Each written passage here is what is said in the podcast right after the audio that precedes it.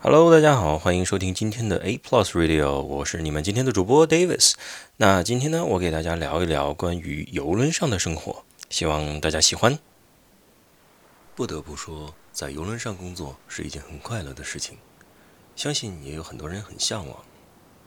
一方面可以积累工作经验，那另一方面呢，又可以免费的环游世界。当然，事情都是有两面性的。坏处就是长时间的在海上漂流。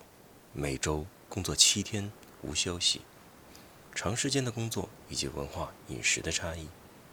还记得那会儿在游轮上的工作被很多人羡慕着，其实大家都是一样，你看我好，我看你好。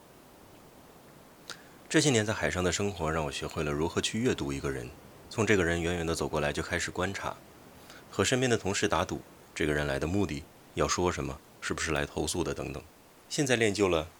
听这个人说几句话，就知道这个人是从哪里来。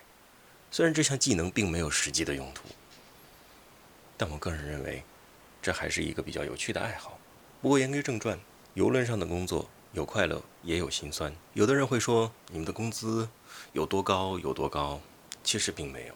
也给所有对游轮工作感兴趣的各位提个醒：在目前的国内，这滩水还是很深的。如果不是真心喜欢这份工作的话，尽量不要去趟这滩水。OK，我还记得当时在日本的时候，东京啊，并不热，樱花最灿烂的时候也很冷。谁说台湾的妹子都是那么好看的？夜市里的都是养眼的大白腿啊？当然不是啦，错啊，丑女也是大有人在的，当然美女也不占少数啊。不过在旁边肯定有护花使者的，而且不止一个。泰国呢，也没有满地的都是变性人啊。越南啊，也不是乱到抢劫都没人管啊。柬埔寨嘛，一点也不简朴。新加坡呢，给我的感觉并没有那么高大上，不过真的是很贵啊。相对而言，我可能还是比较喜欢地中海，清澈的海水，湛蓝的天，让你能轻易的忘掉一切烦恼，流连忘返。当我回看现在的生活。我觉得，其实，在海上漂的时候，很自由。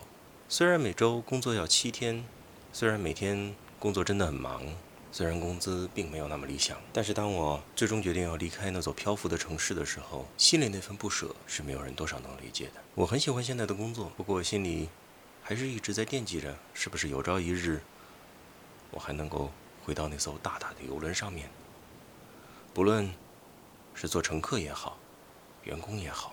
我还是很希望能回去看看。I am really proud of my career at sea。不过话说回来，当年在游轮上工作的时候，也遇到了不少哭笑不得的乘客。要知道，一艘载客四千人的大游轮，有超过五成的乘客，其实智商感人的，从而练就了我的多重人格。这样，随便给你们举个例子。算了，不举例子了。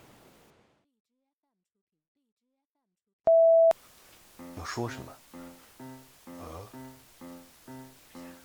什么东西？啊你不讲？在讲啊。有在录音吗？有啊。那这段把它掐掉。哈哈哈哈哈！这样子。好气哦。对啊。讲吧。好了，好了就开门跟我讲一下。好的呢。